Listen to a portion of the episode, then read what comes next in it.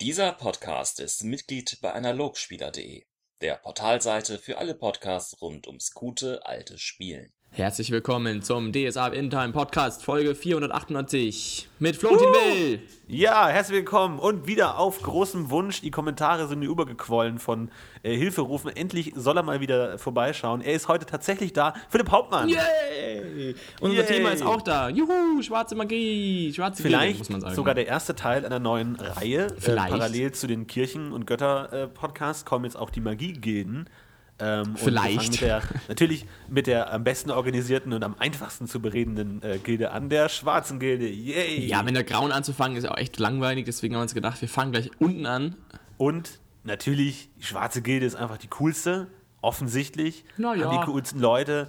Ma Schwarze Magier sind einfach cool, von daher ist das natürlich auch einfach am interessantesten. Ne? Na ja, Ist ja so. na ja. Ja, stimmt. Ähm, schön, dass ihr alle wieder dabei seid. Juhu! Fangen wir an, Florentin, oder? Ja, äh, der, an? der klassische, also man muss ja sagen, ich äh, spiele ja im Moment einen Schwarzmagier in der Kampagne Igitt, gerade. Und äh, der klassische Schwarzmagier ist natürlich eine, eine sehr interessante äh, Charakterrolle, weil er natürlich äh, einer der wenigen ist, die wirklich in einer gewissen Weise grau sind. Also der Schwarzmagier ist ja so ein bisschen das Mittelding zwischen einem Bösewicht und dem wirklich Guten. So die, die schwarze Gilde machen zwar an sich schon halb verbotene Dinge, zählen aber offiziell noch irgendwo zu den Guten. Und somit kann man dann, wenn man einen Schwarzmagier spielt, natürlich gut diese moralischen Dilemma ausspielen und äh, welche Mittel heiligen welchen Zweck und was man und was nicht und was ist Freiheit und was ist Moral und was sind die Götter eigentlich, kann man damit natürlich immer gut umsetzen. Und es bietet natürlich auch die Möglichkeit, so den, den Archetyp des klassischen dunklen Magiers, des Hexenmeisters, der natürlich Dämonen und Golems als Diener beschwören kann, Beherrschungsmagie und verbotene Pforten und so eigentlich äh, verbotene Sachen benutzen zu dürfen. Deswegen ist er natürlich sehr interessant und natürlich auch wegen seiner sehr progressiven Denkweise, sehr antiautoritär, aufgeklärt, Wissen steht vorne, Freiheit. Äh, natürlich für viele Spieler aus der heutigen Zeit natürlich auch relativ angenehm zu spielen, weil man natürlich viele Erfahrungen und Überzeugungen aus der aktuellen Welt übertragen kann und damit auch oft mal gegen ohne relativ viel Widerstand andere Leute in Grund und Boden diskutieren kann, weil es natürlich für viele Leute besser ist, sich in einen jemanden hineinzuversetzen, der so ähnlich denkt wie man selbst, wenn man das möchte. Und das führt natürlich oft zu äh, Problemen. Äh, oft wird gesagt, es ist nicht wirklich gruppenfähig. Wir haben ja in der Folge Exoten das schon mal auch angesprochen, aber wir wollen ja heute mal ein bisschen drüber reden, was da überhaupt dran ist, ob das alles nur Klischees sind und wie man ihn vielleicht gut spielen kann und was die magische schwarze Gilde an sich eigentlich ist und was da dahinter steckt und was das sein soll. Und deswegen ist Philipp da. Ja, ich mache das alles. Ja, Mensch, das hast du ja alles schon gesagt. Also, wo fangen wir an? Schwarze Gilde, äh, Gedankengut. Ich meine, das ist, glaube ich, das Wichtigste. Fangen wir doch mal beim Gedankengut an, weil ich denke mal, das, das ist so der, die Grundlage eines jeden guten Schwarzmagiers. Also da, dahinter steht natürlich die Behauptung, dass die Schwarze Gilde nicht nur ein diplomatischer, politischer Zusammenschluss von Akademien ist, sondern man auch so ein gewisses gemeinheitliches Gedankengut finden kann, dass sie auch irgendwo auf einer Wellenlänge sind und irgendwo ähnliche Ziele erreichen wollen. Äh, was natürlich in vielen Dingen stimmt, aber man natürlich immer aufpassen muss, weil natürlich es keine einheitliche schwarze Gildenideologie gibt und halt vieles sehr individuell und vieles verworren ist, aber irgendwo gibt es die schon, die einheitliche Philosophie.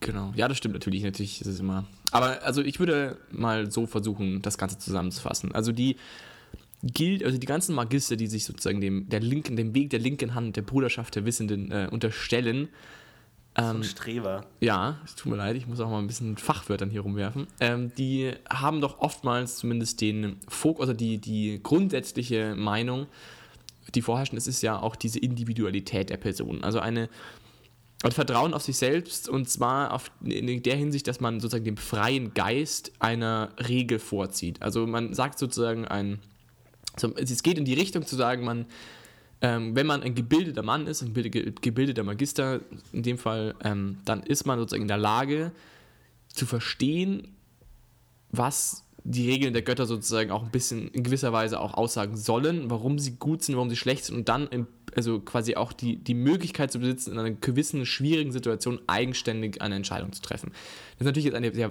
weitgreifende Theorie, das, also sehr weitgreifende Aussage. Ich meine, das wird nicht jeder so sehen. Ich denke, das ist nur die ideolo ideologische, sag ich mal, Grundlage, also das Ideal, wo es hingehen soll, wo viele Magier eben gewisse Abstufungen davon eben selbst denken. Aber ein wichtiger Teil ist halt immer der freie Geist. Also man schätzt seine eigene freiheitliche Denkweise über Regeln und Gesetze erstmal grundsätzlich. Man wertet zwar schon Regeln, also man erkennt zwar schon Regeln und Gesetze an, ähm, würde sich aber immer selbst sozusagen das Recht geben, zu sagen, man versteht, warum die Regel existiert und sie dann brechen. Zum Beispiel das klassische Fall, in der heutigen Zeit ist man auch gerne mal bereit, Musik zu downloaden.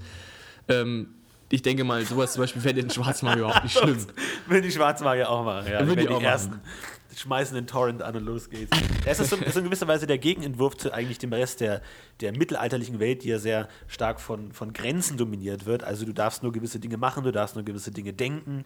Äh, die Götter geben dir vor, wie du dein Leben zu leben hast und deine Aufgabe ist es eigentlich lediglich, diesem Vorbild zu folgen, aber wirklich selber äh, daran ändern kann man eigentlich nicht. Und da ist natürlich die Ideologie der schwarzen Gilde genau das Gegenteil, die alles hinterfragt, Grenzen an sich nicht akzeptiert, Autorität an sich eher skeptisch gegenübersteht und vor allem so weit geht zu sagen, es gibt irgendwo keine Grenzen, beziehungsweise wir können die Grenzen auch selbst gestalten. Also dieses Genie-Denken, dass wenn du nur gut genug bist, kannst du eigentlich alles erreichen, was natürlich auch so ein bisschen mit dieser Magierphilosophie einhergeht, zu sagen, dass auch Götter äh, nichts, ähm, sozusagen man auch selbst zu einem Gott aufsteigen könnte, wenn man nur groß genug verehrt werden würde und sowas. Also äh, ist natürlich die radikale, extreme Auslegung, aber dieses, dieses Wegbleiben von Grenzen. Und da ist natürlich auch dann die, sofort die Frage, wie sieht es da mit Moral generell aus? Also das ist ja so ein bisschen das Problem, dass du, wo du bei anderen, bei der Weißen Gilde oder bei Kirchen eine Moral hast und du weißt, an die halten sich alle und das ist gemeinsamer Konsens,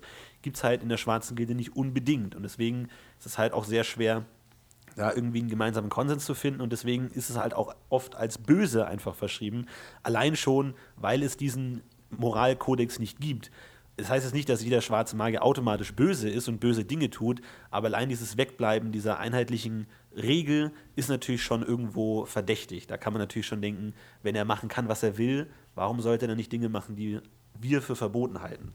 Ja, genau. Also absolut, ich denke auch in die Richtung. Also ich deswegen sagen wir auch sehr modern. Ich glaube, das ist halt auch ein Gedankengut, das heutzutage tagtäglich benutzt wird. Also heutzutage ist es überhaupt keine Frage mehr, dass man selbst entscheiden kann, ähm, in welcher Hin was das Richtige und was das Falsche ist.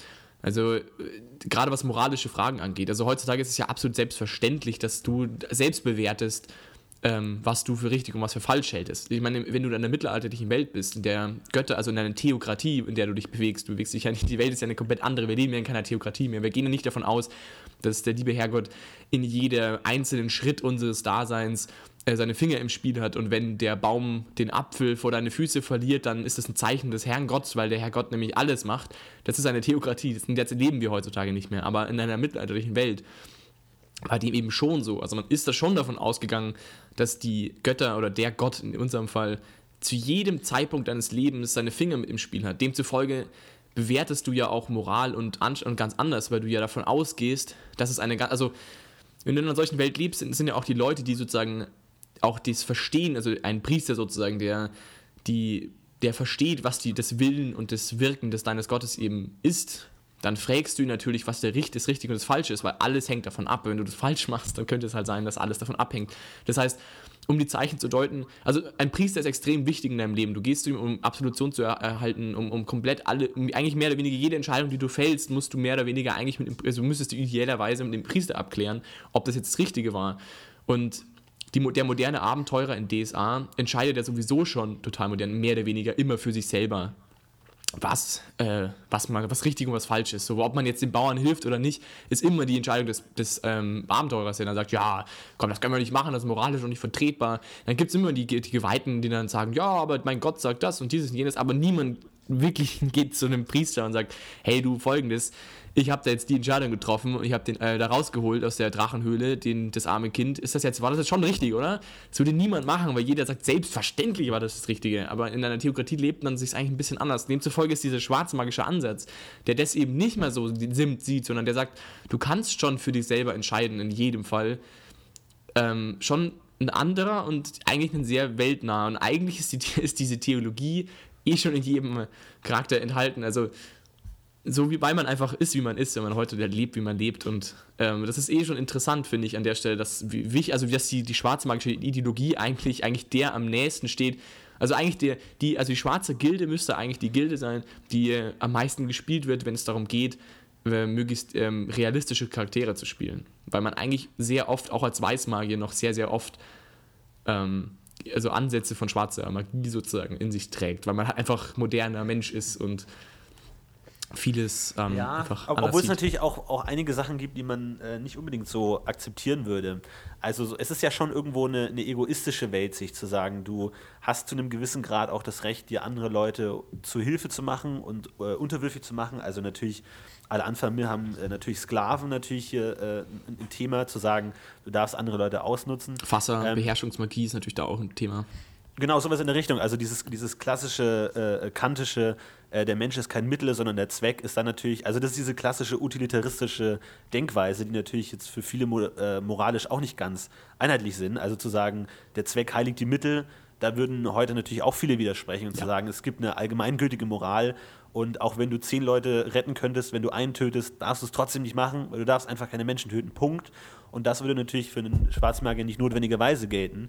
Der sagt, der Zweck heiligt die Mittel und am Ende kommt es darauf an, dass du möglichst viel Macht hast, Dinge zu erreichen. Und wenn es Schwächere gibt, die du dir unterordnen kannst, um deine eigene Macht zu stärken, ist, ist das okay, weil du bist ja selbst der Herr der Dinge, der am Ende am besten entscheiden kann, was richtig ist und was falsch, als die Schwachen, die es nicht für sich selber entscheiden können, die man dann einfach ausnutzen kann.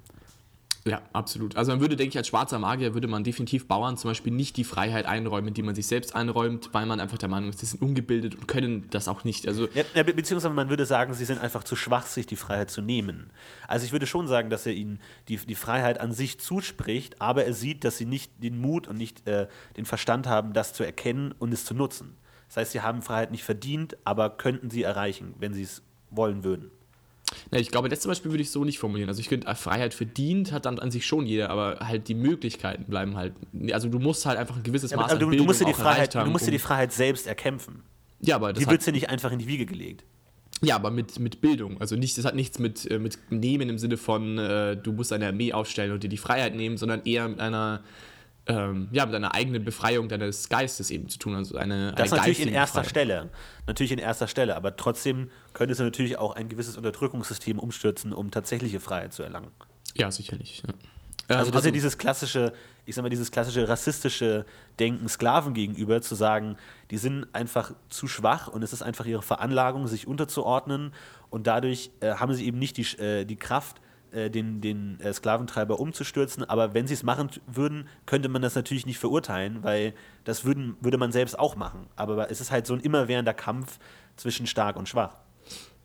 Genau. Aber gut, ähm, ich denke, also das ist, denke ich, auch schon so die Grundlage der, der Philosophie. Und jetzt ist natürlich immer davon abhängig, wie, also die Einzelperson, da gehen wir jetzt mal noch nicht drauf ein, wir gehen jetzt gerade, also ich, wir diskutieren gerade so ein bisschen über die Grundlage der, der tiefliegenden Philosophie und wo das dann hinführt. Ich meine, es gibt dann immer noch Menschen, die dann alle verschiedene Bandbreiten davon abdecken. Aber aus dem folgen, aus diesem freien Geist, Ideologie der Freiheit folgen, ist natürlich die freie Forschung, die ja an den Akademien auch getätigt wird und auch von den Lehrmeistern natürlich gemacht wird, ähm, absolut entscheidend.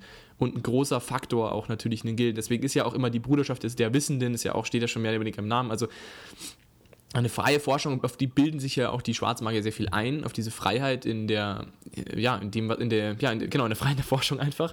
Und ähm, das ist ja mehr oder weniger die direkte Ausdruck der, der, ja, der freien Beurteilung der, dem, was du tust. Also du kannst sozusagen selbst entscheiden, welches Experiment du oder welche Forschungsbereiche noch in Ordnung sind für dich und welche nicht. Also es ist eben eine freie Beurteilung. Du hast, bist der Einzige, der die Grenze setzt für das, an an was du arbeitest. Und das ist, denke ich, auch ein absolut wichtiger Ausdruck der Schwarzen Gilde und demzufolge auch extrem wichtig und demzufolge auch immer unangefochten. Also wo halt viele Dinge der Schwarzen Gilde immer wieder in Frage gestellt werden, die freie Forschung ist, soweit ich das zumindest abschätzen kann, immer ein absolut elementarer Teil der, der schwarzen Gilde geblieben, weil es eben, ja, eben als direkter Ausdruck dieser freien Geistigkeit ist und mehr oder weniger Steckenpferd der ganzen Gilde. Also wenn man die, die freie Forschung beschneiden würde, würde man die komplette Philosophie der schwarzen Gilde in Frage stellen und ich glaube, dass das genau eben das größte Problem auch wiederum ist, dass aus dieser freien Forschung und dieser Möglichkeit der freien Forschung, was ein extrem wichtiger Teil dieser Gedankenwelt ist,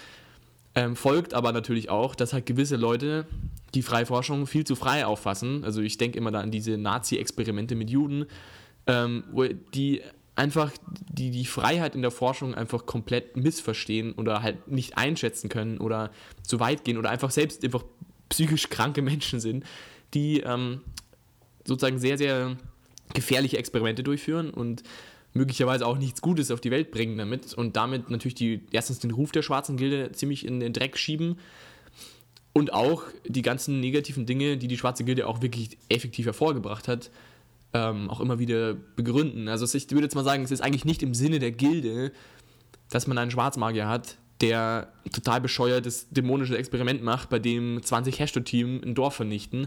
Ich glaube nicht, dass das im Sinne der Schwarzen Gilde ist. Das ist halt eins, das sind halt einfach, das ein, ein Resultat der freien Forschung, die aber geduldet wird, weil die freie Forschung einfach so extrem wichtig für die Gilde ist, dass man das einfach zulässt, dass es solche Leute gibt. Oder wie siehst du das? Ja, es ist natürlich schwierig. Es ist natürlich, man, es, man ist natürlich immer versucht zu sagen, wenn man alles erforschen kann, dass man dann auch sofort an die äh, letzten Grenzen geht und Menschenopfer und an Menschen experimentiert. Ähm, ich, weiß ich nicht. Also ob das nicht ein bisschen zu, zu kurz gedacht ist, weil natürlich haben äh, Schwarzmagier auch irgendwo eine eigene Moral und natürlich gibt es einzelne Individuen und Psychopathen, die sich da vielleicht in den Reihen rumtreiben, die das machen, aber es ist ja nicht automatisch naheliegend. Es kommt natürlich auch daran, was du, was du erforschen willst. Also es ist ja der, der das, was erforscht wird, so, muss ja nicht an sich böse sein. Also, ne, also du, das sind ja trotzdem noch Menschen, die in gewisser Weise ein positives Weltbild haben und irgendwas Gutes erreichen wollen. Also sind ja keine Paktierer, die irgend oder äh, die äh, tatsächlich auch Böses erreichen wollen. Also sie haben an sich schon irgendwas Gutes vor Augen, weil Ne? Also die würden auch trotzdem nur an Menschen experimentieren oder Leichen aufschneiden, um Dinge rauszufinden, die dann am Ende wieder gute Sachen erreichen könnten, wie Gegengifte oder irgendwelche medizinischen äh, Erkenntnisse oder sowas. Aber nicht notwendigerweise äh, Informationen, wie man sie besser versklaven könnte oder besser töten könnte oder sowas. Beziehungsweise nicht notwendigerweise. Ja, aber ich finde eben gerade, also dass ich denke schon, dass, also der, dass der klassische Schwarzmagier äh, nicht einen Menschen in ein Eisbad stecken würde und schauen würde, wie lange er überlebt.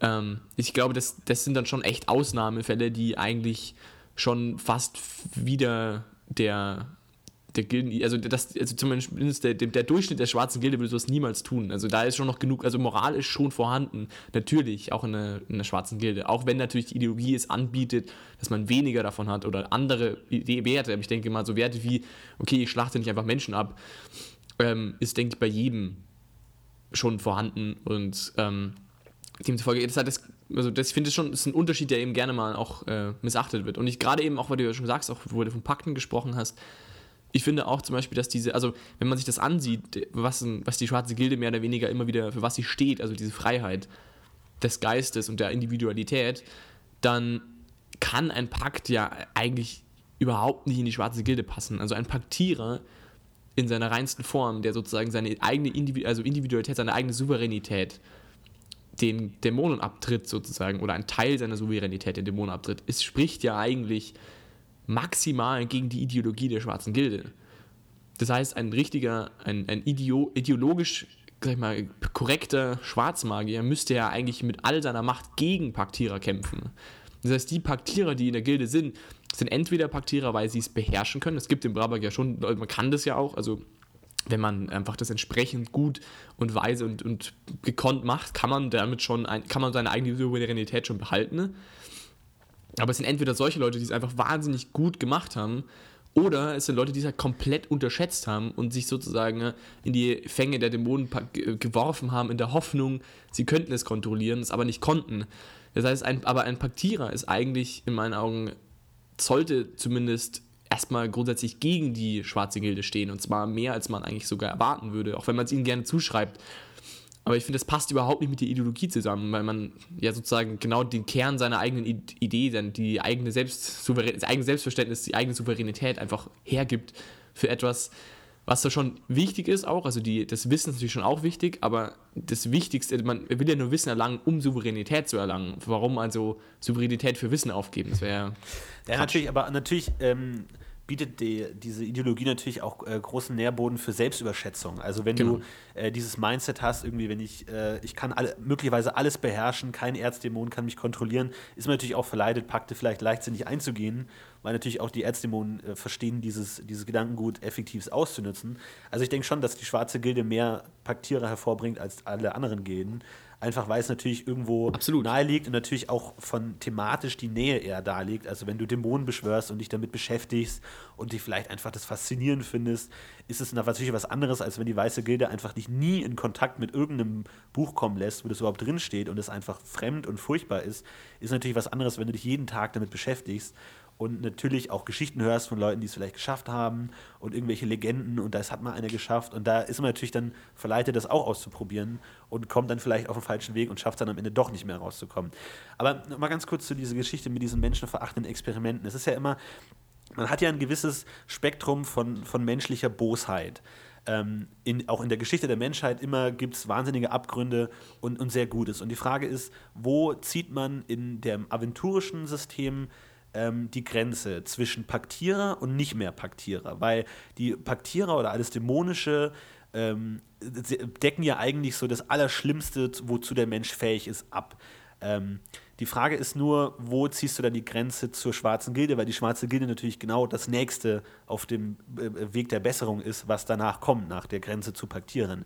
Also wo ziehst du die Grenze? Also würde man sagen, weil ich meine, es waren ja auch normale Menschen, die diese Nazi-Experimente geführt haben. Das waren ja keine dämonisch beseelten, äh, komplett äh, psychopathischen Leute, das waren ja auch normale Leute und könnten das Schwarzmagier auch sein, wenn sie nur die Gelegenheit haben. Also wenn du keine Regularien hast, wirst du irgendwann da reingehen, einfach aus der menschlichen Natur oder deckt das Dämonische schon diesen Teil der menschlichen Natur ab und das, was in echt Nazis sind, sind in Aventurien automatisch Paktierer, weil sie einfach das, das maximal Böseste sind. Da das muss ist man natürlich jetzt, die Frage. Da muss man jetzt eigentlich fast sagen, nein, natürlich nicht, die Nazis sind keine Dämonen. Aber ich finde eigentlich schon, also ich finde eigentlich schon, dass, ein, ähm, dass man das ganz gut vergleichen kann. Ich glaube, dass so, also sobald du auch so extrem menschenverachtend wirst, also ich, ich würde jetzt nicht sagen, dass das kein Mensch machen kann, sowas. Also ich glaube, dass es durchaus passieren kann, dass ein Schwarzmagier ähm, diese Experimente durchführt mit irgendwelchen Sklaven irgendwo in mir haben, keine Ahnung. Dennoch glaube ich, dass die allermeisten der Schwarzmagier das nicht tun würden. Aber ich würde auch sagen, dass man, wenn man mit sowas zu tun hat, auch gerne mal mit jemandem zu tun hat, der schon sehr nah an der Dämonologie, also an, der, sagen wir, an dem Pakt angrenzt, sozusagen. Also die, die Frage ist, ist jeder, der böse ist, automatisch Paktierer? nee, auf keinen Oder Fall. nicht? Das ja Oder gibt es auch, gibt's auch Leute, die maximal böse sind, aber trotzdem keine Paktierer sind? Nein, das wäre ja Fahrt.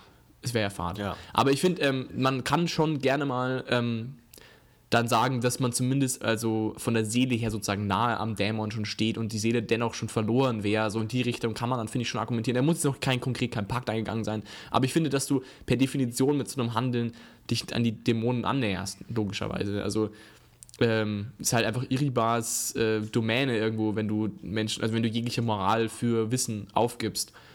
Und ich finde, dafür gibt es ja auch die Dämonen. Ich meine, wir leben in einer Welt, in der es halt keine Dämonen gibt. Von dem her muss man ja auch irgendwie in unserer Welt Grenzen ziehen. Also ich würde jetzt nicht sagen, dass Dämonen noch mal schlimmer sind als die schlimmsten Menschen, die wir uns jetzt in unserer Welt vorstellen kann, sind. Natürlich in gewisser Weise, weil sie, die, also bei Dämonenpaktieren natürlich auch ein Inbegriff des Bösen auch irgendwo ist, was wir auch in der Welt jetzt nicht so richtig haben. Aber ähm, ich finde schon, dass, also, dass man, dass man die Dämonen da schon so irgendwie einpassen kann und sagen kann, okay, wenn du so bist, dann bist du halt- schon irgendwie dämonisch drauf, weil das einfach irgendwie Sinn macht. Ob du denn dann sagst, okay, das ist jetzt ein Paktierer mit den entsprechenden regeltechnischen Aus oder einfach nur das sozusagen als Mensch nimmst, der einfach extrem krass handelt, ist dann wiederum dem Meister überlassen, würde ich sagen.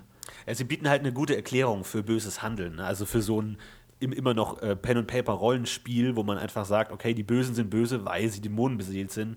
Und man muss sich nicht mit den äh, komplizierten Details der menschlichen Psyche auseinandersetzen, dass auch normale Menschen einfach sehr böse sein können. Macht es natürlich für so ein Spiel sehr einfach, damit auch moralisch umzugehen, weil man halt sagt, ja, der ist halt dämonisch, sorry, du verdienst den Tod und alles, was damit zusammenhängt, selber schuld, ohne halt sagen zu müssen, ja, der ist halt einfach irgendwie falsch abgedriftet, aber nicht dämonisch, aber trotzdem böse, ist es halt eine gute, gute Möglichkeit, das, das zu trennen.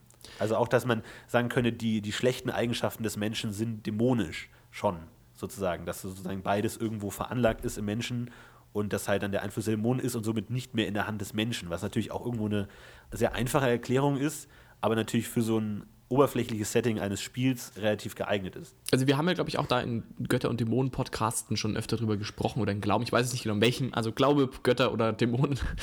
ähm, ich finde schon, also ich finde, das würde schon Spaß machen und schon auch Sinn machen, wenn man sagt, okay, das ist halt einfach nur ein Mensch, der sich sozusagen ähm, von seinem Handeln her immer mehr auf diese dämonische Seite bewegt. Wie auch, also dass sich der quasi schon auf seine eigene, aus seiner eigenen Souveränität heraus, also das schon für richtig auch hält und auch nicht unbedingt ein Dämon jetzt auf ihn gewirkt hat und das erwirkt hat und, und er ist un, unschuldig da reingeraten. Also er kann schon das total bewusst machen, aber er ist damit, wenn er das so entschieden hat und das so sein Weg ist, nun mal auf der Seite, der, auf der dämonischen Seite des Handelns. Aber auf der, weil ich meine, also die göttliche Seite ist halt quasi die pro-gesellschaftliche, also die, die ein, zusammen, ein gutes Zusammenleben ermöglicht und die dämonische ist alles, was sozusagen gegen gutes Zusammenleben argumentiert, äh, ja ist. Das ist wenn du Chaos einfach eine- gegen Ordnung, ja. Genau, wenn du halt einfach anfängst, Leute in Gefrierpots zu töten, dann ist das halt einfach gegen die gesellschaftliche Ordnung und damit ist es auf der dämonischen Seite. So würde ich es Es sagen. kommt halt drauf an, ne? Zweck heiligt die Mittel. Es kommt halt darauf an, was du damit erreichst. Aber es heiligt eben nicht die Mittel. Also ich finde, das ist schon irgendwie die, äh, die Kirche. Also ich finde, das ist eben genau der Punkt, wo auch die schwarze Kirche immer wieder mit, den, mit dem Glauben zusammenstößt. Also ich, ich glaube schon, also ich würde eben schon sagen, dass man die komplette, das komplette Extrem, Zweck heiligt die Mittel,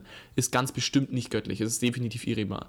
Die schwarze Gilde nimmt sich aber, sage ich mal, relativ viele Freiheiten raus. Also die schwarze Gilde sagt eben nicht so, also die, die wurde halt noch die weiße Gilde sagt, okay, ähm, keine Menschen werden getötet, Punkt. Und das würde die graue Gilde wahrscheinlich auch noch sagen, das machen wir einfach nicht, Punkt, egal was, sagt halt die schwarze Gilde, okay, unter folgenden Umständen ne, können wir dennoch quasi die Moral dem Menschen gegenüber noch irgendwie aufrechterhalten und sagen, okay, in dem konkreten Fall, zum Beispiel, man übernimmt nimmt jetzt irgendwie einen kranken Schwerverbrecher, der hätte eh geköpft werden müssen und den, da führt man jetzt das eine Experiment durch. So irgendwie, dann ist das irgendwie noch so an der Grenze und sagt, okay, der wäre eh gestorben und es ist eh so ein bisschen, hm, also irgendwie, okay, in dem konkreten Fall kann man das noch irgendwie machen.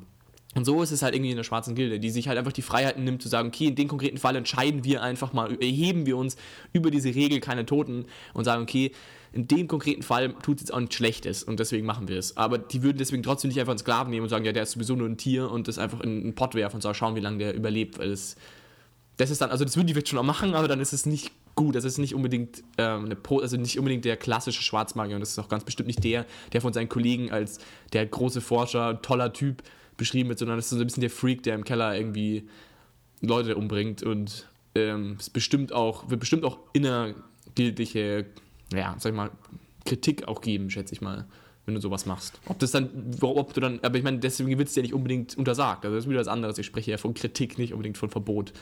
Also, das ist halt das nächste in der schwarzen Gilde. Wie ich schon gesagt habe, freie Forschung ist sehr wichtig und wahrscheinlich müsste man schon einen guten Grund haben, dass der das nicht weitermacht, damit du den das verbietest, dass er das tut.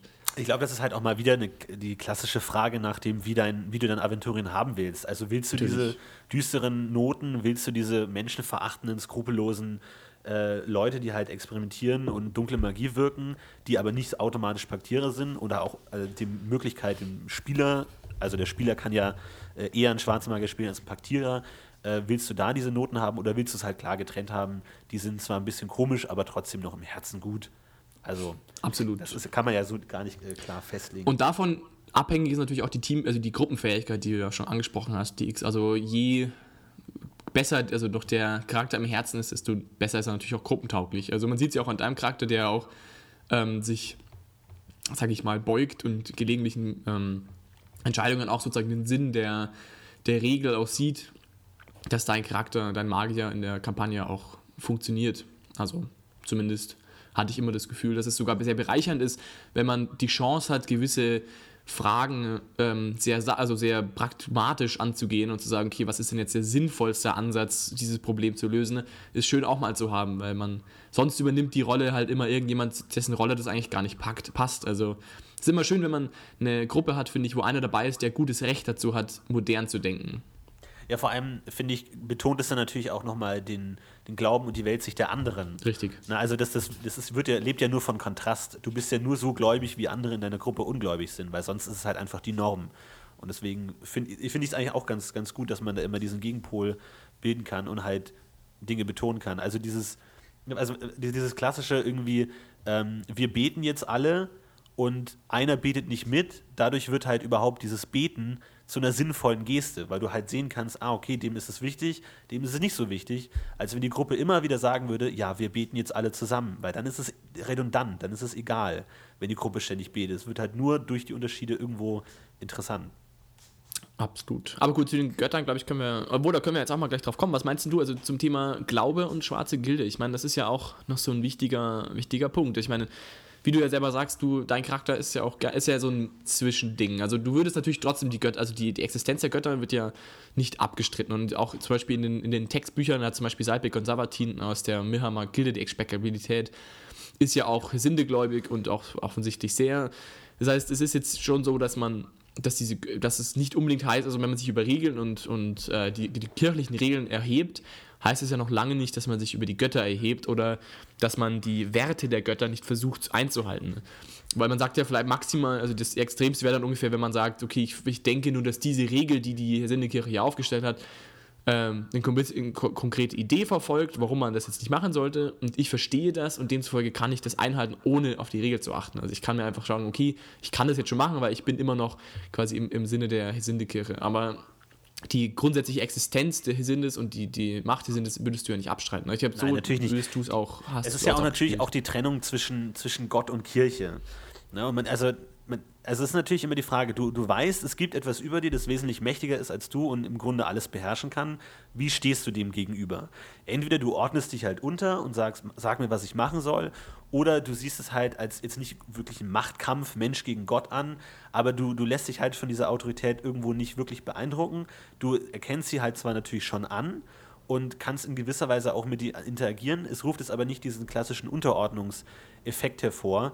Ähm, und die Frage ist natürlich auch, inwiefern sich die, die Regeln der Götter mit den eigenen äh, mit der eigenen Intuition widersprechen, was ja eigentlich relativ selten der Fall ist. Also ähm, du, du tust ja nicht direkt Dinge, die den Göttern jetzt widersprechen würden, weil das auch in der menschlichen Moral stark verankert ist. Deswegen kommt zu diesem Konflikt nicht. Aber zum Thema Kirche würde ich gerne ein äh, Zitat äh, vorlesen aus der besagten äh, Mirhammer Akademie. Und zwar, das denkt die Mirhammer Akademie über Kirchen. Brillantes Konzept. Man etabliert im Volk den Glauben an etwas nicht Nachprüfbares, nennen wir es Seele, das jeder mit seinen Handlungen zu pflegen habe. Nun erkläre man sich selbst zum Hüter über die Regeln für das Heil der Menschen. Schon kann man Respekt, Abgaben und Opfer einfordern. Der größte Betrug aller Zeiten. Nur wahre Freigeister fallen nicht darauf herein. Das ist ja schon sehr extrem. Also sage ich mal, das Etablieren eines äh, Volksglaubens und eines Volksregelns als Betrug zu bezeichnen und auch nur als das Ausnutzen eines, einer Abhängigkeit von den Mächtigen, die sich das ausgedacht haben. Also ist noch nicht mal irgendwie Gott gegeben oder in irgendeiner Weise natürlich ist, sondern eben ein Konstrukt der Menschen, um andere Menschen auszubeuten. Natürlich auch eine sehr progressive Sicht auf Religion und die Dinge. Ne? Aber es ist natürlich gerade im Sinne von, man, man erfindet die Seele, finde ich es schon sehr schwierig, das irgendwie adäquat umzusetzen, weil äh, nicht nur existiert die Seele tatsächlich in Aventurien, sondern ist natürlich auch für Dämonenpakte sehr interessant, weil man seine Seele aufs Spiel setzt. Und wenn es überhaupt keine Seele gibt, dann sind auch Dämonenpakte eigentlich schwierig. Also das klingt für mich so ein bisschen wie so ein, wie so ein Pubertierender, der denkt, er hätte alles verstanden und ja, die Kirchen betrügen doch nur die Leute und so, aber wirklich umsetzbar ist es für mich nicht hundertprozentig.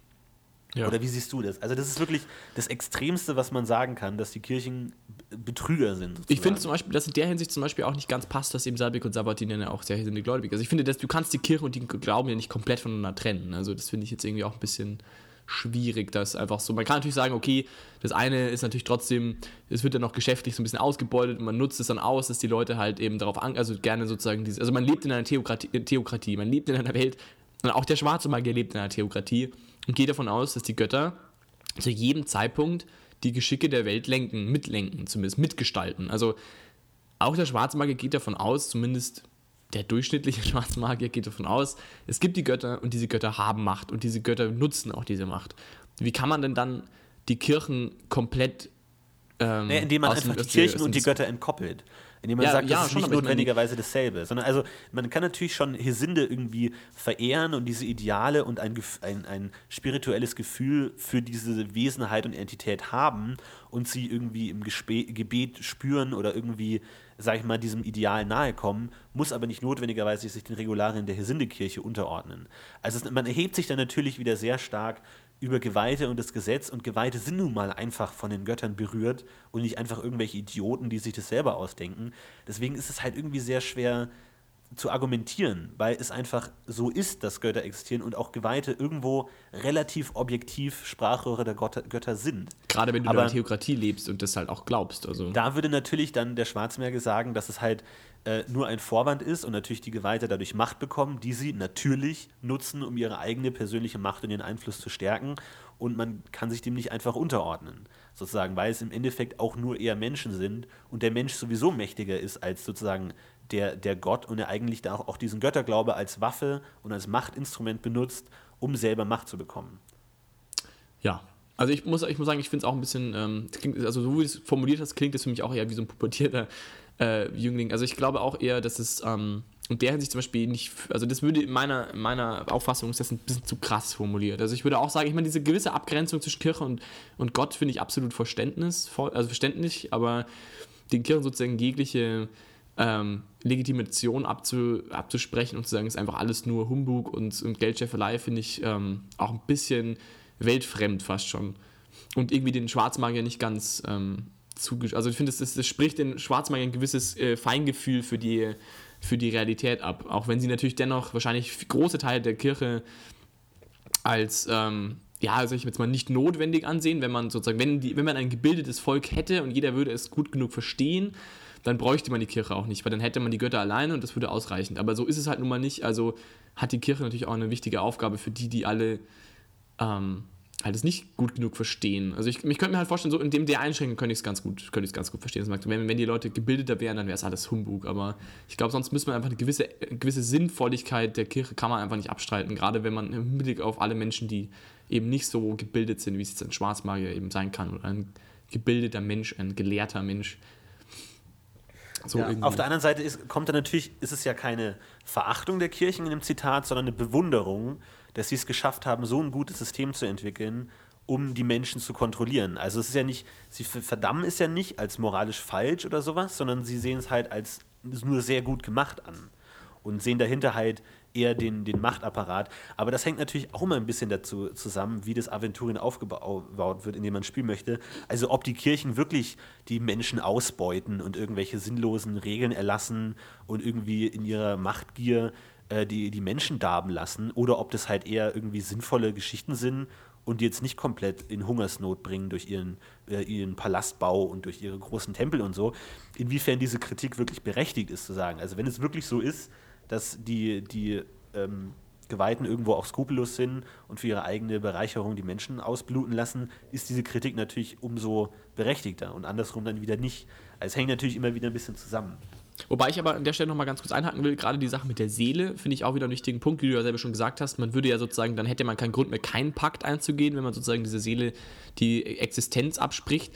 Ähm, oder sozusagen überhaupt, dann würde man ja aber das komplette Meldenmodell hinterfragen. Also das finde ich eben auch ein bisschen schwierig. Also das Seelenheil ist ja schon auch dem Schwarzmagier wahrscheinlich ein Anliegen.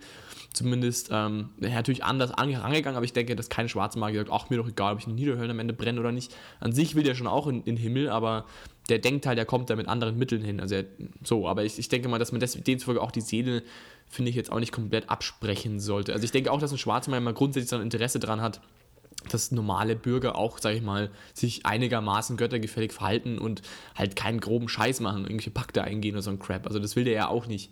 Das ist so ein gewisses und vor allem Maß hast du da halt natürlich, hast du ihn halt wieder mit Moral. Ne? Wenn du sagst, okay, du hast eine Seele und da die Götter stimmen am Ende für dich ab, hast du einfach eine große Motivation, moralisch zu sein.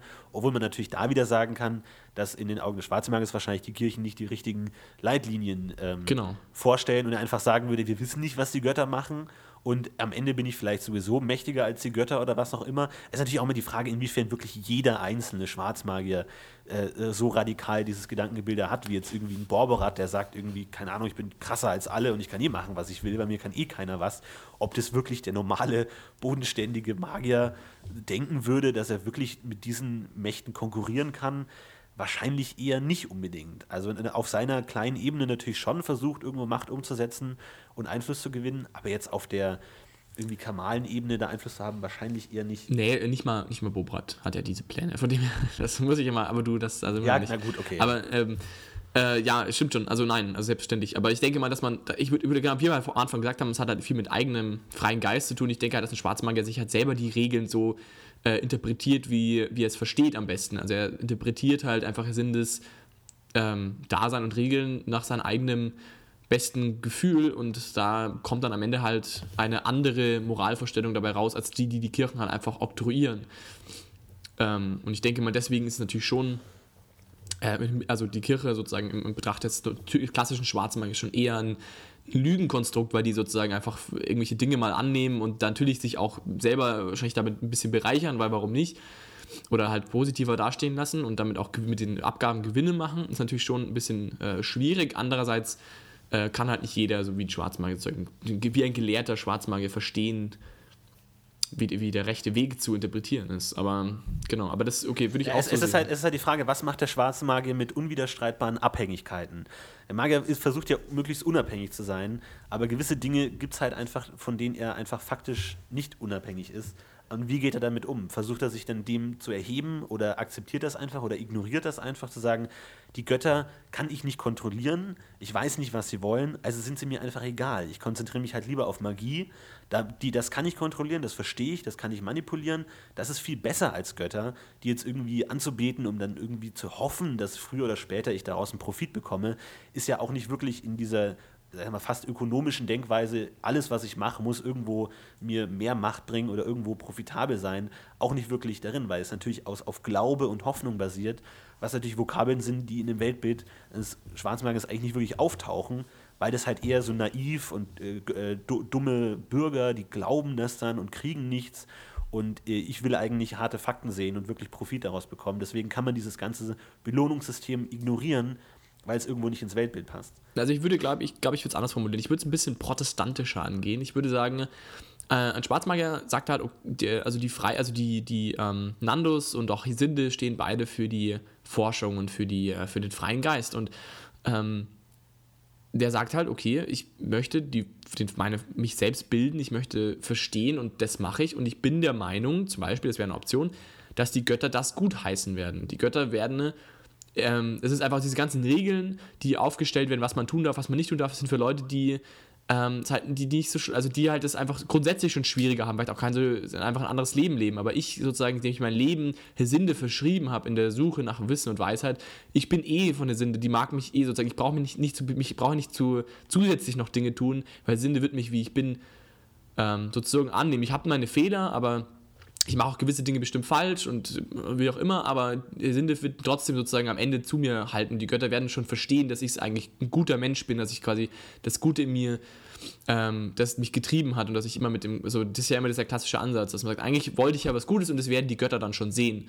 Ich glaube, dass das halt so ein richtiger Ansatz ist, dass man sozusagen sich nicht dieser, den Kirchen so ergibt und den Regeln sagt, okay, ich muss jetzt wieder beten, jetzt muss ich wieder das, ein Opfer, Geld und sondern dass man eben sagt, okay, ähm, ich bin ein göttergefälliger Mann, ich tue mein, mein, Möglichstes im Sinne von der Sinde zum Beispiel jetzt zu handeln und auch der Götter, aber ich kläre das jetzt nicht immer mit allen möglichen ab, sondern am Ende habe ich dann, habe ich ja bestimmt Sachen falsch gemacht haben, mein Gott, das machen andere auch. Ähm, ich muss deswegen nicht jedes Mal zum Ablass rennen, das werden die Götter dann schon sehen. Also die werden mich dann schon richtig bemerken, die werden, die werden in mein Herz blicken und erkennen, dass ich ein guter Mensch bin. So ein bisschen in die Richtung, glaube ich. Dass man sozusagen eine gewisse ähm, sich ein bisschen über diese Stränge sozusagen der, der restlichen Welt so hinwegsetzt und sagt, ich, ich, ähm, ich kann selbst beurteilen, ich, ich weiß, dass es, das passt schon, ich, ich mache das alles schon richtig und ich kann das schon richtig beurteilen und ich bin ein guter Mensch und ich werde schon alles soweit richtig und gut machen. Und alle Aber Entscheidungen. Würdest du dann sagen, würdest du dann sagen, dass das Weltbild eines Schwarzmagiers ist eher positiv?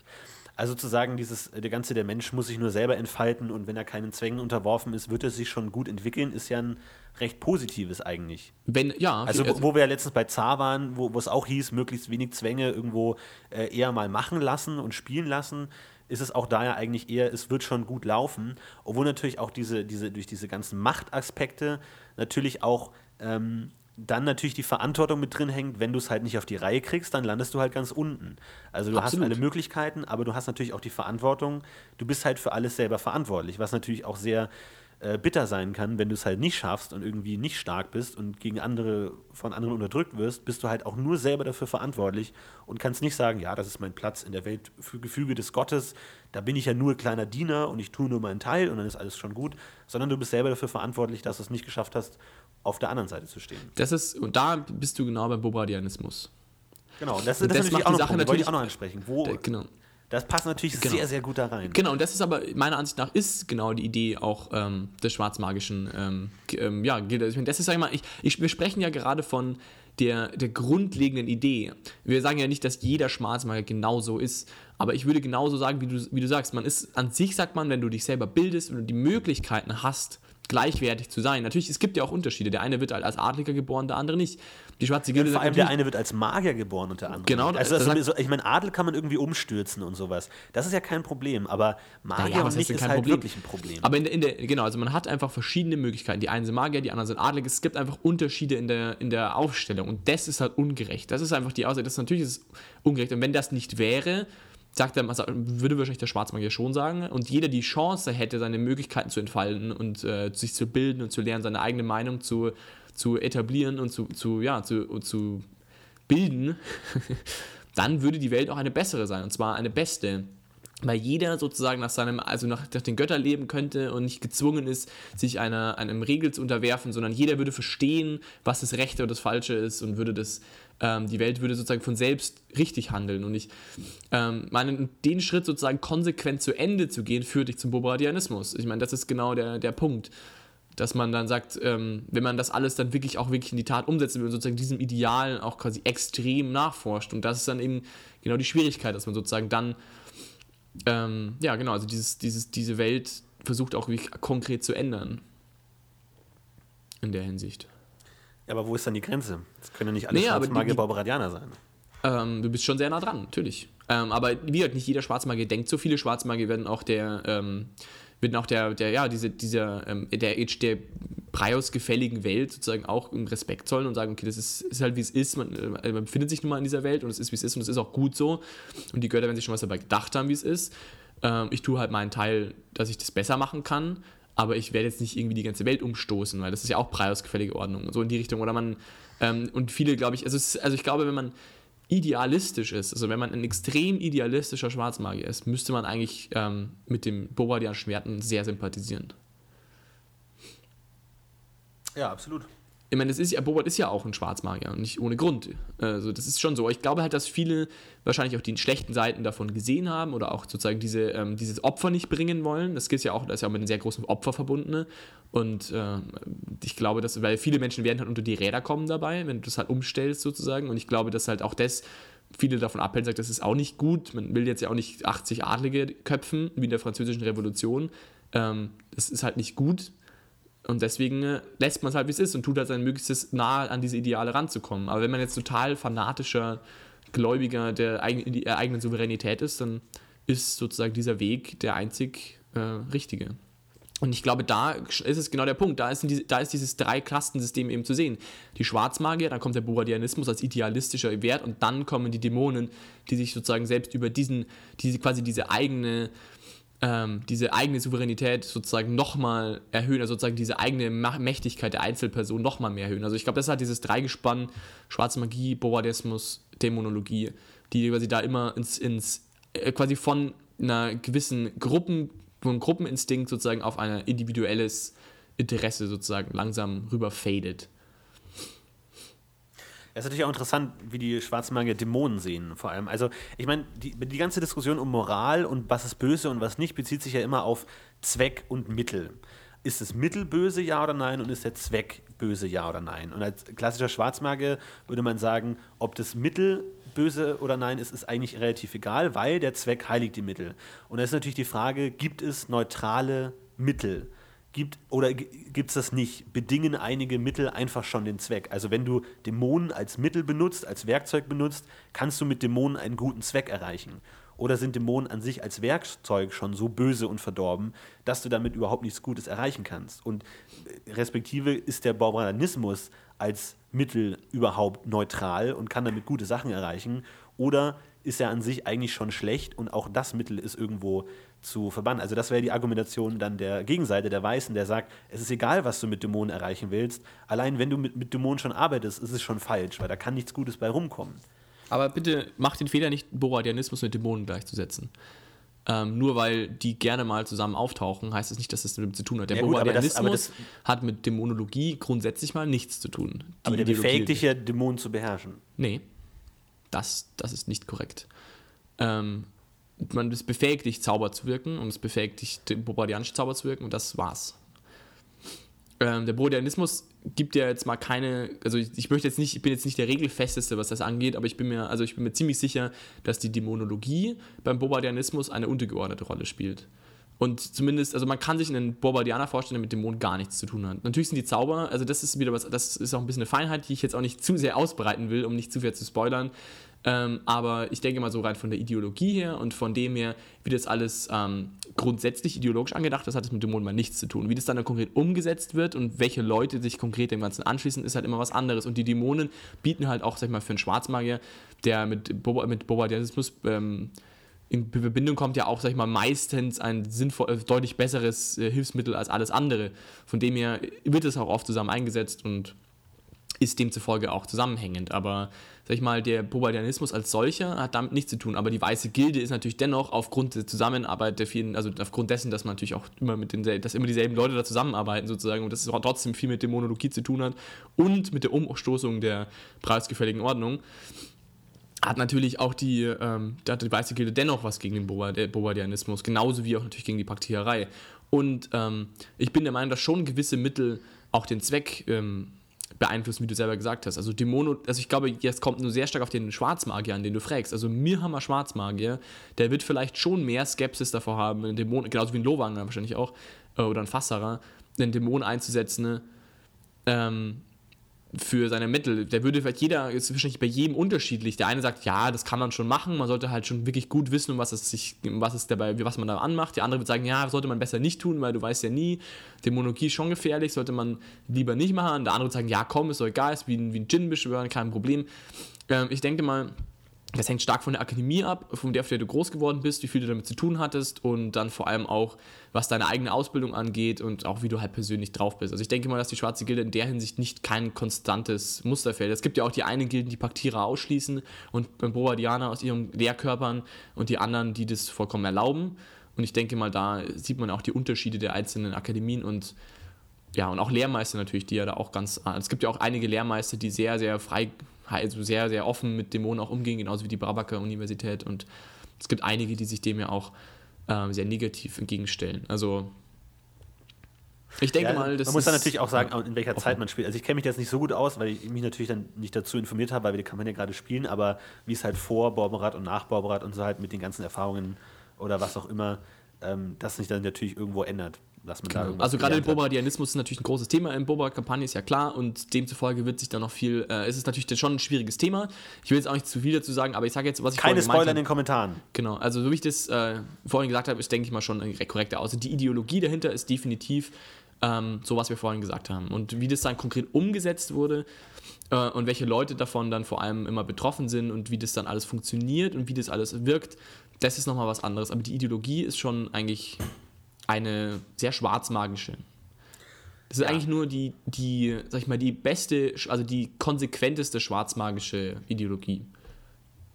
Und deswegen auch eigentlich sehr spannend, ne? weil man eigentlich sehr, sehr, erstmal oberflächlich nicht viel dagegen sagen kann. Ich muss nämlich zum Beispiel sagen, ich finde es sehr schade, dass Bobadianismus in allen Abenteuern und Kampagnen immer als die Bösen dargestellt werden. Ich könnte mir das sehr gut vorstellen, dass man ähm, ein gewisses Maß an also dass man zumindest ein spannenderes Konzept bauen könnte, als nur, ja, das ist halt der Endgegner. Ich glaube, mhm. es wäre ganz cool. Ich glaube, da gibt es gerade in Tobrien, wo man ja doch viel mit ähm, Borelianismus auch zu tun hat und wo das viel eben ist, glaube ich schon, dass man ein gewisses Maß an ähm, ja auch also normaler Konversation mit dem auch betreiben könnte. Dass der dann wahrscheinlich nicht der netteste Typ von nebenan ist, der pro preisgefällige Ordnung ist, ist auch klar, aber dass man da grundsätzlich mal mehr machen kann als nur den Endgegner. Ich finde zum Beispiel auch, ich muss auch sagen, ich bin kein Profi mit den schwarzen Landen. Ich habe das Buch nie gelesen, weil das immer noch, immer noch nicht da ist. Aber ähm, ich finde, dass das auch zum Beispiel eine wahnsinnig spannende Idee ist, weil ja im Schwarzen Landen der Bobanismus natürlich Fuß gefasst hat. Natürlich auch die Dämonologie ist ja klar, aber dass die komplette Welt dort ja auch ganz anders funktionieren muss irgendwie. Äh, finde ich ein wahnsinnig spannendes Thema. Vielleicht können wir da ja mal irgendwann drüber nachhaken. Aber finde ich. In zwölf äh, Jahren, wenn wir die Kampagne abgeschlossen haben. Genau, finde ich ja auch sehr spannend und da genau in diesem, in der Hinsicht eben, weil die, ich finde, die Schwarzmagie ist ja, wie du eben auch, wie wir ja von Anfang an schon gesagt haben, einfach ein wahnsinnig spannender Teil der, der DSA-Welt. Natürlich auch ein sehr kleiner Teil, weil wenn es größer wäre, würde es die ganze Welt umwerfen, schätze ich mal. Wenn die Schwarzmagie mächtiger wäre, also wenn es mehr Schwarzmagier gäbe, mit mehr politischem Einfluss, dann wäre das echt ein Problem für die Welt. Ähm, deswegen müssen das ja auch wenige sein, sind ja auch sehr wenige. Also irgendwie 1000 oder so. Also DSA 3, glaube ich, gab es so ein paar Zahlen, es wurde uns vorgerechnet von 900 steht im Wege. Netten Korrespondent David ja, Also es sind etwa 1000, sind nicht, nicht viele Schwarzmagier. Und ich meine, wenn das mehr werden würden, müsste man ja vielleicht auch daran auf deren Wünsche und Ziele eingehen. Und dann würde das natürlich schon einen riesen Impact haben auf die Welt. Von dem her, denke ich mal, ähm, sollte man das auch so belassen, wie es ist. Also eher ein kleines, ein kleiner Teil der, der Welt. Aber der wiederum dann sehr spannend ist und der eigentlich eben, also so ein schwarzes, wenn man jemand, also jeder, der freigeistig denkt, das gilt aber auch zum Beispiel für Faxgeweihte gerne mal. Das möchte ich mal an der Stelle außerdem auch betonen. Es gibt viele Gruppierungen, die sich für Individualität, Individualität einsetzen. Ne? Zarglauben ist da ja auch ein bisschen dabei. Ähm, Zar, also eben, zum Beispiel ein Zargeweihter, der Bobadianer ist, ist gar nicht so abwegig. Also ist natürlich schon abwegig auf gewisse Weise, aber so gewisse Werte des Bobadianismus kann man da schon wiederfinden. Also die zumindest sympathisant mit diesen Ideen sind, sollte es, sollte deutlich mehr Sympathisanten mit dieser bobadianischen Grundidee geben, der, ähm, also der, der Möglichkeiten, dass jeder sozusagen die gleichen Möglichkeiten hat und sich nicht einem Adel oder einem Magier unterordnen muss. Ich denke mal, dass so eine Grundidee auch in anderen Bevölkerungsschichten deutlich mehr Interesse zumindest wecken würde. Und nicht nur einfach der Böse ist, der die ganze Welt kaputt machen will, sondern es gibt ja auch Abstufungen. Man muss ja nicht gleich Bobardianist, Borbaradianer werden und dann Zauberschrumm sich werfen und machen und sondern man kann ja auch einfach nur diese Idee spannend finden. Und ich habe auch schon mittlerweile eine Abenteuer mal gelesen, das war in dem Bornland-Buch, wo auch ein bobardianischer Sympathisant vorkommt, der dann natürlich aber trotzdem wieder der Böse ist. Und das ist halt ein bisschen schade. Aber klar, aber sowas gibt es schon und sollte es auch, finde ich, öfter noch geben. Also ich finde, das ist ein wahnsinnig schönes schlaues Konzept und gerade in unserer heutigen Zeit, wo wir doch, wir als Menschen ja sogar sehr bobardianisch denken gerne mal, ähm, oder zumindest nahe dran sind in unserer heutigen Welt, ähm, sehen den Bobardianismus, glaube ich, sehr böse, weil er halt auch durch die Geschichte der DSA-Welt auch als das Böse halt auch bezeichnet wird. Absolut, obwohl er natürlich auch, nicht nur gut ist. Also, er ist natürlich nee, auch von diesen ganzen Schwarzmeer-Geschichten klingt alles so toll, so keine Autorität und keine Grenzen und keine Regeln und so. Aber es hat natürlich auch Schattenseiten, weil irgendwo ist natürlich auch eine gewisse Form der Ordnung und Gesetze und Regeln gut. Also, ich stelle mir das immer so vor wie die Mafia, die irgendwie unantastbar ist und die Polizei kann nichts machen. Aber innerhalb der Mafia ist natürlich, ist natürlich die Hierarchien krass und da wirst du halt auch mal schnell irgendwie, da herrscht halt Macht und vor allem Brutalität und Gewalt weil da natürlich, wenn die Regeln und Gesetze wegfallen und du keine idealen Prinzipien hast, halt schnell das Recht des Stärkeren irgendwo wirkt, ähm, was dann natürlich auch ein schlechter Nebeneffekt sein kann. Absolut. Das will ich jetzt auch gar nicht abstreiten. Aber wie gesagt, man muss ja nicht gleich äh, eine ganze Weltordnung sein. Es kann ja einfach nur sein, dass man mit den Idealen ähm, grundsätzlich mal nicht so die Ideale mal nicht so abwegig findet. Und ich denke mal, dass zumindest der, der klassische Schwarzmagier das grundsätzliche Konzept des Bohemianismus mal gar nicht so verkehrt findet. Ob das um, ist wie der Kommunismus auch. Es gibt ja viele Leute, die sagen, Kommunismus ist grundsätzlich schon eine gute Idee, aber praktisch vielleicht umzusetzen. Und ich denke mal, so wird es vielen Schwarzmagiern auch gehen. Also sie sagen so, grundsätzlich mal ist Bohemianismus schon eine gute Idee, aber ob das alles so funktioniert, wie man sich das gerne erhofft, ist immer eine andere Sache. Und ich denke mal, so würde ich das auch in etwa eingliedern. Ja. An der Stelle. Aber gut, viel über Bobardianismus gesprochen. Ihr könnt ja gerne auch in den Kommentaren mich ein bisschen beefen, solange ihr nicht, nicht noch mehr spoilert. Ich habe jetzt eh schon viel zu viel gespoilert, glaube ich. Ähm, äh, wollen wir noch darauf eingehen, wie sich vielleicht so das, das, das äh, der konkrete äh, praktische Unterschied zwischen der schwarzen Gilde und der grauen Gilde aussieht, im Sinne von Lehre und Forschung und so? Äh, ich würde da die Meinung vertreten, dass die schwarze Gilde da sehr pragmatisch ist, also vor allem mit dem Leitsatz Wissen ist Macht und jedes Wissen und jede Fähigkeit muss in irgendeiner Weise dazu dienen, Macht zu erreichen. Also es muss immer irgendwas erreicht werden. Also sowas wie Grundlagenforschung oder sowas Forschung ins Blau hinein würde ich da eher der Grauen Gilde zuschreiben und so dieses pragmatische, wir bauen jetzt irgendwie so ein super Ding, äh, dann eher der Schwarzen Gilde zuschreiben. Da bist du aber anderer Meinung. Ähm, ich habe zumindest auch schon gehört, es wird auch immer so gesagt, dass die Graue Gilde so Grundlagenforschung macht. Ähm, ich wüsste jetzt nicht, warum die Schwarze Gilde nicht auch Grundlagenforschung machen sollte, ehrlich gesagt. Ähm, ich kann mir natürlich schon vorstellen, dass man individueller denkt und damit sich mal jetzt gezielt orientierter denkt und dass Grundlagenforschung halt oftmals für einen selbst eher nichts dabei rumkommt. In der Hinsicht würde ich sagen, stimmt es wahrscheinlich schon. Andererseits wüsste ich jetzt nicht, warum nicht auch ein Schwarzmagier einfach ein persönliches Interesse daran haben kann, wie Stabsauber funktioniert und halt einfach da ein bisschen rumforscht. Pff, wüsste ich jetzt nicht, was da dagegen spricht. Also natürlich würde es der Ideologie, sag ich mal, nahe kommen, dass man am persönlichen also wenn man persönlichem Einfluss und Macht und ähm, Fähigkeit sozusagen steigert und demzufolge an was forscht, was man dann konkret auch einsetzen kann. Aber Also es, ja, es, es kommt halt darauf an, was dich an der Materie interessiert. Also warum du Magie spannend findest, wenn du da forschst. Ist es einerseits Faszination der Sache an sich selbst oder ist es das, was du damit umsetzen kannst? Also studierst du Physik, um in die Sterne zu gucken und das Universum besser zu verstehen oder studierst du Physik, um dir einen Laserblaster zu bauen, um danach super coole Sachen machen zu können? Das Klar. sind halt zwei verschiedene Herangehensweisen. Klar, ja, absolut. Also ich denke mal aber, dass es in beiden, in beiden Gilden Leute gibt, die so und so machen.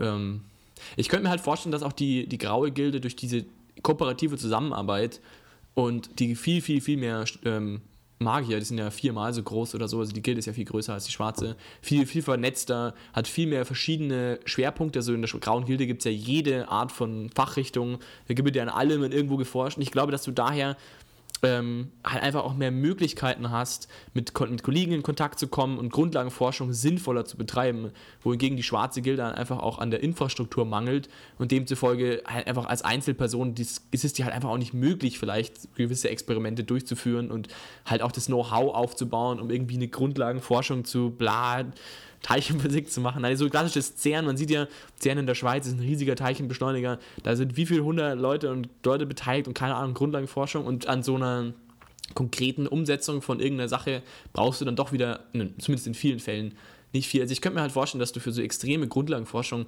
halt auch diese Infrastruktur der Grauen Gilde brauchst und demzufolge daraus bedingt auch die Graue Gilde sich da auch manchmal viel mehr be be- befasst damit irgendwie, wohingegen die Schwarze Gilde halt auch also versucht eben dann konkreter, kleinere, ähm, effizientere Ergebnisse auf den Tag zu bringen. Also es könnte Stimmt, ja, da, schon da sein. kann die Organisation wirklich ein äh, Grund sein, dass du in der Grauen Gilde vielleicht eher so ein kleines Zahnrad in der großen, in einem großen akademischen Betrieb bist und in der Schwarzen Gilde sind halt eher wahrscheinlich kleine Arbeitsgruppen, wenn nicht überhaupt man alleine arbeitet und da ist es natürlich äh, eher zu sagen, man versucht alleine irgendwas zu erreichen, von dem man vielleicht selber profitiert, als jetzt irgendwie einem höher ges- gesetzten Professor zuzuarbeiten, damit, was man selber gar nicht versteht, irgendwie das Große und Ganze. Das ist natürlich, kann natürlich sein. Die Frage ist natürlich, wer dann am Ende die besseren Ergebnisse liefert. Na, aber da kann man ja immer schwer sagen, was, was sie denn immer erreichen bei ihren Forschungen. Das ist generell so eine Frage, woran die konkret forschen und was da passiert und ob man da irgendwas sehen kann. Aber das ist natürlich schwer zu sagen. Die können halt nicht jedes Jahr einen neuen Zauber erforschen, weil das ist ja, geht ja nicht im ganzen Ja, ich, System und so. also ich meine, das, äh,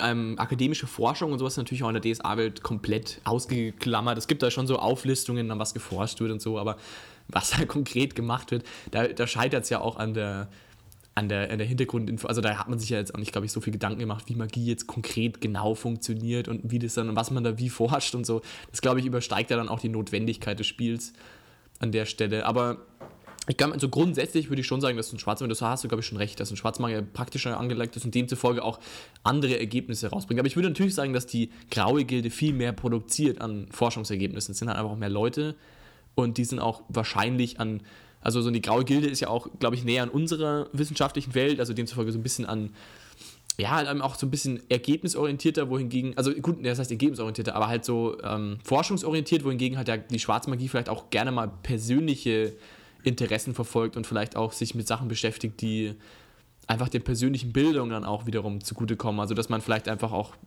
versucht, einfach mal zu verstehen, was da der Brabacker Schwarzmagier in den letzten zwei Jahren geforscht hat und dann hat sich damit befasst und halt einfach aus persönlichem Interesse und jetzt gar nicht an so einer Forschung arbeitet, die dann irgendwie weiterführend ist. Also das könnte ich mir schon vorstellen. Also, Ja, dass und du kannst natürlich als versucht, graue Sachen Gilde zu- auch, auch längerwierige Ziele erreichen, äh, anstatt einfach irgendwie spontan Dinge zu machen. Äh, das ist Ja, natürlich würde auch zumindest, interessant. Ja. Würde zumindest passen, ja. Also finde ich auch absolut ähm, dann stimmig mit der Welt, wenn man das so macht. Ja. Absolut. Wobei man sagen muss, da, da gibt es in den Akademiebänden tatsächlich einige, also wo wir es gerade im Forschungsprojekt haben, da gibt es immer mal wieder konkrete äh, Sachen, was eigentlich ganz interessant ist. Obwohl das natürlich auch im Spiel nie Verwendung findet, aber wo man so einen kleinen Einblick haben kann, was die da ständig machen. Wobei ich ja aktuell sogar plane, mal so ein bisschen magietheoretisches Abenteuer zu machen. Mal sehen, ob das was wird. Wenn das was geworden ist, kann ich dir mal berichten, wie das war. Ähm, soll so ein bisschen in die Richtung mal schlagen. Mal schauen, ob das umsetzbar ist, eben genau, dass sowas dann angeht. So ein bisschen ähm, da ja eben so Magie theoretisch sozusagen an so Sachen heranzugehen, was ja im Spiel meistens nicht funktioniert. Aber als Spezialabenteuer, habe ich, äh, rechne ich mir doch Chancen aus. Ähm, ich wollte aber noch eine Sache ansprechen, die ich noch wichtig fand, und zwar die Politik der grauen und schwarzen Gilde. Ich weiß, wir haben jetzt schon recht viel Zeit vergeuden, es ist schon über eine Stunde. Ich werde es kurz halten. Aber ich, was ich eben noch wichtig finde, die Schwarze Gilde ist ja auch von vieler Seite eigentlich unter Druck. Weil es gibt halt in der Schwarzen Gilde dann doch immer so ein paar Ausreißer und so, die, die sich halt einfach wahnsinnig schlecht präsentieren. Und die restliche Welt ist nun mal in der theokratischen Welt aufgebaut und hat nun mal die schwere Hoffnung, das Seelenheil der Menschen zu retten. Und ähm, viele Magier oder viele Schwarzmagier scheinen ja dem eher nicht so gesinnt zu sein. Und demzufolge müsste ja die Schwarze Gilde auch sehr stark unter Druck stehen. Also tut sie ja auch. Äh, die Vergangenheit hat, uns auch, hat ja auch gezeigt, wie gefährlich schwarze Magie sein kann und wo das hinführen kann. Also ich denke mal, dass schon viele Leute eben dagegen sind. Wir haben auch schon drüber gesprochen, die Sindekirche und die Kirchen, wie sie dazu stehen und dass halt die eine dem positiv und die andere negativ ist. Eine Sache, die mir ganz konkret noch Interesse für mich ist, ist die Frage der Lehrmeister. Und zwar ist ja die Schwarzen Gilde, sag ich mal, die hat ja nicht nur die Akademien, sondern es gibt ja, das passt ja auch gut zu diesem Individualismus, viele private Lehrmeister, die halt ihr Ding machen und nebenbei so ein paar Leute ausbilden. Diese Lehrmeister haben natürlich auch ein Interesse daran, unter den Schutz der Gilde zu kommen. Das hat ja einen rechtlichen Schutz ähm, und das ist ja ein wichtiger Teil für Magier, damit sie ihr Wirken tun können, also um sich selbst zu legitimieren. Sonst gibt es ja nur Beef den ganzen Tag. Ähm, demzufolge wollen die ja auch Teil dieser Gilde werden. Ähm, und nach den Regeln, glaube ich, gibt es auch sehr viele schwarze Lehrmeister. Jetzt stellt sich mir nur die Frage, ähm, wie das denn funktioniert am besten, weil die schwarze Gilde ist ja, wie gesagt, immer schon von allen Seiten so ein bisschen unter Druck und sie müssen ja schon, ich meine, klar, es kann ihnen natürlich egal sein, wie ihr Ruf ist, aber ich glaube, so ganz egal sollte es ihnen dann doch wieder nicht sein, weil wenn sie sich halt wirklich einfach die, auch die, die Unterstützung der Grauen und der Grauen Gilde und der äh, Sindekirche verspielen, dann wird's halt, dann haben sie ja gar keinen Fürsprecher mehr. Wenn dann die Miss Mittelreich irgendwie entscheidet, es darf einfach kein Schwarzmagier mehr ins Mittelreich, was sollen sie dann machen? Das heißt, sie haben schon so ein grundsätzliches Interesse daran, dass man sie zumindest noch so akzeptiert. Wenn man jetzt aber so Lehrmeister an Bord holt, da weiß man ja nie so genau, wie die so ticken. Jetzt stelle ich mir die Frage, sind die dann eigentlich entsprechend strikt bei den Aufnahmeregeln von diesen Lehrmeistern? Und es gibt einfach wahnsinnig viele und deswegen ist es am Ende trotzdem noch mehr als in anderen Gilden. Oder ist es ihnen einfach wirklich egal und sie hoffen einfach, dass diese Lehrmeister nicht irgendwie kranke Menschenexperimente machen und dann die schwarze Gilde am Ende dafür leiden muss. Also muss ich sagen, weiß ich nicht so ganz genau. Schwer zu sagen. Ich meine, das ist natürlich auch mal von Akademie zu Akademie unterschiedlich, inwiefern der ihren Ruf und ihr Prestige irgendwie wichtig ist. Aber ich glaube, natürlich wird man da wahrscheinlich nicht unbedingt nach dem persönlichen Ruf gehen, sondern halt nach den eigenen Prinzipien zu sagen, wir sind gegen äh, Dämonenpaktierer, deswegen stellen wir auch keine Paktierer als äh, persönliche Lehrmeister ein oder sowas in der Richtung. Und wird sich natürlich auch an den verschiedenen Standards der verschiedenen Akademien richten. Das ist halt schwer zu sagen. Ne? Wie du es schon gesagt hast, Brabak hat halt kein Problem mit Dämonen beschwören, wohingegen halt andere da eher sagen müssen, nee, lass mal, danke. Ähm, ist halt immer schwer zu sagen. Wie, wie das überhaupt mit dieser äh, äh, schwarzen Gilde-Politik ist, weil natürlich auch viele was dagegen haben und man sich fragt, warum machen die nicht effektiv was dagegen. Aber man muss natürlich auch sagen, die sind natürlich sehr weit südlich, alle sehr weit verstreut, äh, juristisch schwer Hand zu haben und man hat so natürlich die Möglichkeit, ähm, sie auch vielleicht gewisserweise gesetzlich in gewissen Rahmen zu geben, indem sie eben diese Gesetze akzeptieren und dann eben, wenn sie mal was anstellt, eben auch einen rechtlichen Hebel dagegen zu haben, zu sagen, hier, ihr habt unterschrieben, im Gesetz steht, ihr dürft mit Dämonen keine Leute töten, das habt ihr aber gemacht und deswegen kann man so vielleicht ein bisschen äh, indirekt irgendwie Macht ausüben, als wenn man sie jetzt wirklich konkret zum Feind erklärt und dann am Ende vielleicht noch, noch größeres Problem hat. Und ja, schwer zu sagen. Das ist natürlich okay. auch eine, das ist eine viel, viel, diplomatische Geschichte und ob da jetzt wirklich der große Masterplan dahinter steht oder vielleicht das diplomatische Geschick von einigen wenigen Leuten, die das irgendwo manchmal erwirkt haben, ähm, ist natürlich auch immer schwer zu sagen. Ob das wirklich im Interesse von allen ist und ob das so Sinn ergibt oder ob es halt einfach nur ein glückliches Gefüge ist, dass es gerade so ist und vielleicht auch auf irgendwie schwachen Füßen steht und sich auch ändern kann. In Ordnung.